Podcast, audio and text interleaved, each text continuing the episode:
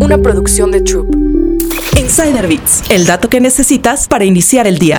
Netflix ya cobra por compartir tu contraseña, y aunque todos lo odiamos, parece estar funcionando. El 23 de mayo, Netflix comenzó a cobrar a los suscriptores de Estados Unidos 8 dólares para agregar otro usuario a su cuenta, si esa persona vive fuera del hogar del titular. En México, esta función cuesta 69 pesos. Después de que se aplicara esta medida, Netflix tuvo los cuatro días más grandes de adquisición de usuarios en Estados Unidos en los últimos cuatro años, de acuerdo con datos de antena. La firma dijo que las suscripciones promedio a Netflix alcanzaban las 73 mil durante ese periodo, un aumento del 102 con respecto al promedio anterior de 60 días. Una encuesta reciente de analistas de Jeffries encontró que 62% de los usuarios que comparten contraseñas dijeron que dejarían de usar Netflix en lugar de obtener su propia cuenta, pero los consumidores son notariamente propensos a exagerar su disposición a cancelar servicios en las encuestas. Por lo tanto, no debería sorprendernos mucho si más del 48% regresa a Netflix. Netflix también lanzó recientemente un plan con anuncios que podría ayudar a mitigar las pérdidas de suscriptores. Este cuesta en México 99 pesos mensuales. Sin embargo, aún no se sabe qué tan bien adoptado ha sido.